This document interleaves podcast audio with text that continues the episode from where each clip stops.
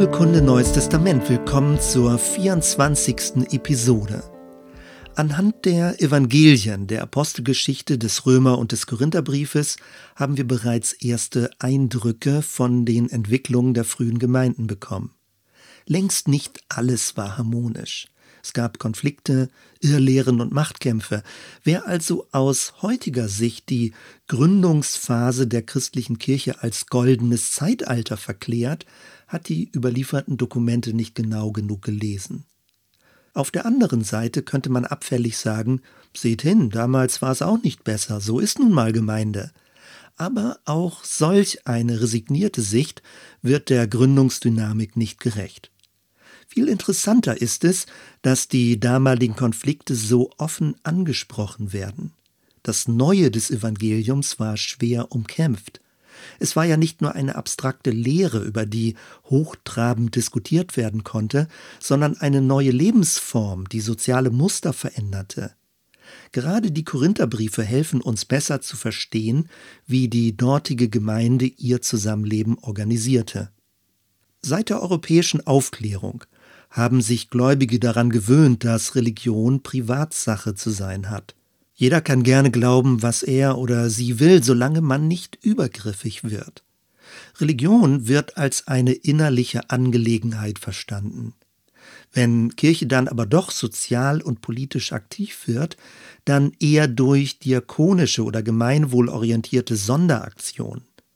Solche Aktionen werden jedoch weniger als inneres Wesen der Kirche, sondern eher als eine zusätzliche Anstrengung verstanden. Sie gelten als Auftrag in der Welt. Im Nachfolgenden möchte ich auf fünf gesellschaftstransformierende Praktiken der urchristlichen Gemeinschaften hinweisen. Es sind Verhaltensmuster, die weder rein privat noch als demonstrativ öffentliche Sonderaktionen zu verstehen sind. Sie ereignen sich relativ unscheinbar in kleinen Gruppen und haben, richtig verstanden, eine enorme Veränderungsenergie für alle Beteiligten und deren Umgebung. Bei meinen Ausführungen orientiere ich mich an dem Buch von John Howard Yoder. Es trägt den Titel Die Politik des Leibes Christi und wurde 2011 ins Deutsche übersetzt. Mit Politik ist dabei nicht Parteipolitik gemeint, sondern die sozial-öffentliche Dynamik der neuen Christusgemeinschaften. Es geht um eine Art von Glauben, der sich nicht nur individualistisch im Innern von Gläubigen abspielt, sondern auf öffentliche Weise die Art des Zusammenlebens verändert. Gemeint sind also nicht politische Kampagnen, vielmehr geht es um neue Interaktionsmuster, die gerade in ihrer Schlichtheit und Unscheinbarkeit subversiv ein enorm positives Potenzial entfalten können. Die fünf urchristlichen Praktiken, die ich meine, sind erstens die Feier des Abendmahls, zweitens die Wassertaufe, drittens der Leib Christi Gedanke, viertens das freie Rederecht und fünftens die Regeln zur Lösung von Konflikten. Jede dieser Praktiken hat für sich das Potenzial, das Beziehungsklima in einem Gemeinwesen zum Positiven zu verändern. Gehen wir sie im Einzelnen durch. Erstens Abendmahl, Nahrung für alle. Christliche Kirchen feiern das Abendmahl. Einige nennen es Herrenmahl, andere Eucharistie. Sie beziehen sich damit auf den Abend vor Karfreitag, als Jesus mit seinen engsten Nachfolgern zu einem Abschiedsessen zusammenkam. Im Laufe der Jahrhunderte wurde über die Bedeutung und die Praxis des Abendmahls immer wieder heftig gestritten. Wie ist Brot und Wein zu verstehen? Wer darf es austeilen und wer soll davon ausgeschlossen werden? Leider geriet dabei teilweise vollständig in Vergessenheit, dass es sich um eine echte Mahlzeit handelte. Es war eine Mahlzeit unter Freunden, im kleinen Kreis.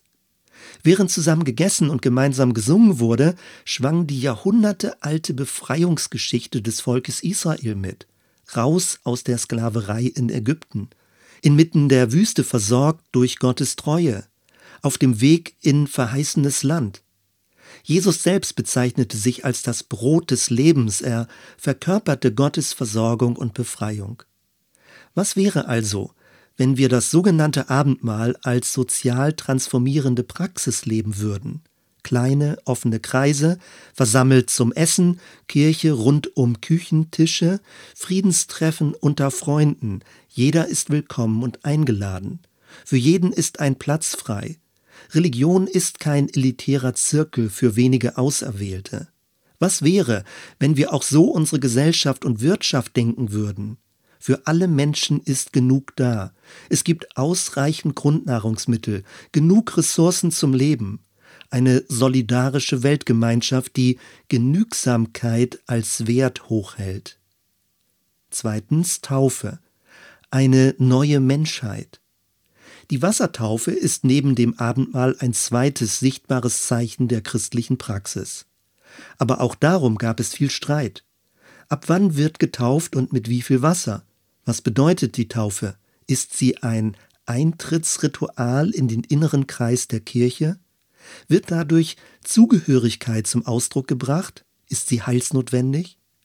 Innerhalb der ersten Jahrhunderte entwickelte sich die Praxis der Säuglingstaufe. Teilweise wurde sie wie eine religiöse Schutzimpfung verstanden. Sie kann gewissermaßen einem Baby verabreicht werden, ohne dass dieses innerlich beteiligt sein muss. All das ist zum Teil nachvollziehbar, sofern es um die Christianisierung einer ganzen Gesellschaft ging. Wie verhält es sich aber in einer säkularen Gesellschaft? Im Neuen Testament wird deutlich, dass die Taufe zentral mit dem Tod und der Auferstehung Jesu Christi in Verbindung gebracht wird. Die Symbolik des Wassers beinhaltet zugleich Gericht und Neuschöpfung. Taufe ist ein Einschnitt, etwas Altes wird hinter sich gelassen und etwas Neues beginnt. Paulus schreibt davon, dass wir durch die Taufe voreinander alle gleich geworden sind. Weder die Herkunft noch das Geschlecht noch der Familienstand sollen das Zusammenleben bestimmen. Die Taufe stellt klar, in Christus hat eine neue Menschheit begonnen und alle sind Schwestern und Brüder. Weltliche Hierarchien verlieren ihre absolute Macht. Soziale Ausgrenzung hat keine Grundlage mehr. Verachtung von Fremden hat keinen Platz. Die Taufe verbindet und befreit, nicht nur von irdischen Mächten, sondern auch hin zur Hoffnung auf den kommenden Shalom Gottes. Was wäre, wenn wir die Taufpraxis nicht nur als eine innerkirchliche Sakralhandlung verstünden, sondern als eine prophetische Fanfare, nämlich dass alle Menschen eingeladen sind, sich als gleichwertig und gleichwürdig zu achten. Was wäre, wenn wir durch die Taufe immer neu zum Ausdruck brächten, dass jegliche Art von Todesenergie entmachtet ist und dass sich das Licht der neuen Welt in jedem Fall durchsetzen wird? Drittens. Fülle. Kooperation und Partizipation. Im ersten Korintherbrief verwendet Paulus für die christliche Gemeinschaft das Bild des Leibes. Das Haupt ist Christus. Alle anderen Körperteile erhalten ihren Sinn gerade aus ihrer Verschiedenheit. Es muss keine Konkurrenz und keine Spaltung geben. Dafür braucht es eine größere Sicht über die eigenen Interessen hinaus. Jedes der Einzelteile hat die Aufgabe, zum Wohl der anderen und zum Aufbau des Ganzen beizutragen. Heutzutage fällt uns kaum noch auf, wie außergewöhnlich die Ausführungen von Paulus waren. Um das vorhandene Konkurrenzverhalten beizulegen, plädierte er eben nicht für eine starke hierarchische Leitung. Auch förderte er nicht einen individualisierten Enthusiasmus, bei dem jeder nur sein eigenes Glück sucht. Und er vertrat auch keine Kompromissformel, für die alle Konfliktparteien zähneknirschend Abstriche machen müssten. Paulus geht im Rückgriff auf Jesus einen anderen Weg. Er führt aus, dass prinzipiell zwar alles erlaubt sei, fügt dann aber an, dass nicht alles auch sinnvoll wäre zu tun. An anderer Stelle wird gesagt, dass wir frei vom Gesetz sind, gleichzeitig aber die Liebe das höchste Gebot ist. Offenbar sieht Paulus eine Gemeinschaft vor Augen, die in grundsätzlicher Freiheit des Einzelnen wechselseitig aufeinander bezogen ist. Diese relationale Bezogenheit nennt er Liebe. Eine solche Art von Liebe überbietet eine Ansammlung von Einzelgeboten. Gebote müssen immer pauschal formuliert werden. Liebe dagegen erfordert ein Gespür für den anderen und das mündige Mitdenken, welche Art von Verhalten die Gemeinschaft aufbaut. Umsichtige Liebe kann sich in menschlichen Begegnungen mit millionenfachen Varianten modulieren. Nur in solch einem direkt sensiblen Kontakt findet wahre Begegnung statt. Paulus nennt das zur ganzen Fülle Christi hinwachsen. Es ist bei aller erwünschten Unterschiedlichkeit ein intensiv harmonisches Wechselspiel. Zum Wortfeld der Fülle gehören auch die griechischen Begriffe Charis, Charisma und Charismata. Fülle hat also mit Freude, mit Gnade und Begabung zu tun. Der Christuskörper ist ein spirituell sozialer Organismus, in dem sich alle gegenseitig ermutigen, segnen, inspirieren, zurechthelfen und immer neu achtsam zuwenden. Was wäre, wenn wir so jegliche Art von menschlicher Gemeinschaft verstünden und einüben würden? Jeder wird gebraucht, jeder ist begabt und hat etwas einzubringen, jeder kann empfangen, aber auch geben, keiner ist eine Belastung. In der Kirche gebe es keine Laien mehr, keine bloßen Empfänger der Botschaft. In der Gesellschaft gäbe es keine Bedürftigen mehr, die nur als Betreuungsobjekte wahrgenommen würden. Alle sind Teilhaber und auf ihre Art Mitgestalter des Gemeinwesens. Alle brauchen Zugang. Gerade Marginalisierte können wichtige Perspektiven auf das Ganze einbringen. Keiner muss außen vor bleiben. Viertens Redefreiheit. Aufeinander hören. Leider wird Paulus allzu schnell mit dem Schweigegebot für Frauen in Verbindung gebracht. Möglicherweise zitiert Paulus damit aber nur seine Gegner und möchte stattdessen genau das Gegenteil betonen, nämlich auch Frauen haben das Heil in Christus empfangen, auch durch sie spricht der Geist Gottes. Auffällig ist, dass Jesus eine Vielzahl von Frauen in seinem erweiterten Jüngerkreis hatte. Es waren die Frauen, die ihm bei der Kreuzigung treu blieben, und es waren Frauen, die als erste seine Auferstehung bemerkten. Ebenso auffällig ist, dass Paulus mehrere Frauen zu seinen engsten Mitarbeiterinnen zählte und sie in Grußlisten erwähnte. Natürlich kann man in Bezug auf die damalige Zeit noch nicht von Gleichberechtigung sprechen. Erschreckend aber, dass es in der vom Christentum dominierten Kultur noch teilweise bis ins 20. Jahrhundert brauchte, bis Frauen überhaupt das politische Recht zu wählen und damit eine öffentliche Stimme bekamen. Die Frage nach dem Rederecht ist elementar. Wer darf sich äußern? Auf wen wird gehört? Wie entstehen Entscheidungen? Als die frühe Kirche wuchs, dominierten wieder die Priester oder die christlichen Kaiser. Später waren es Gelehrte und Professoren.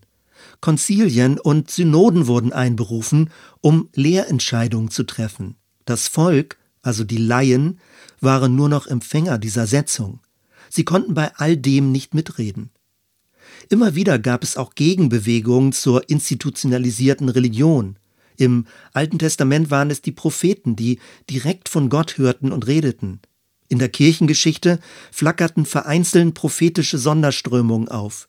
Dort wurden Hierarchien kritisch gesehen und man versuchte, alle einzubeziehen. Paulus spricht davon, dass sich alle beteiligen dürfen. Aber es soll kein Durcheinander geben. Wortbeiträge sollen einzeln vorgetragen und dann gemeinsam beurteilt werden. Dieses war möglich, weil man davon ausging, dass alle den Heiligen Geist empfangen hatten und Gott durch jeden reden konnte. Es war ein Aufeinanderhören, ein Zuhören auf die Perspektive des anderen, um möglichst viele Varianten denken zu können und eine umfassendere Sicht auf das Ganze zu bekommen. Was wäre, wenn Gemeinde ein Übungsraum für so ein Kommunikationsverhalten wäre? Kinder und Erwachsene, Frauen und Männer, Einfache und Gebildete, alle haben eine Stimme und werden gehört. Jeder darf sagen, was er denkt, ohne bevormundet zu werden. Und gemeinsam entwickelt eine Gruppe ein Gespür, was gut ist und aufbaut und woran sie sich halten möchte.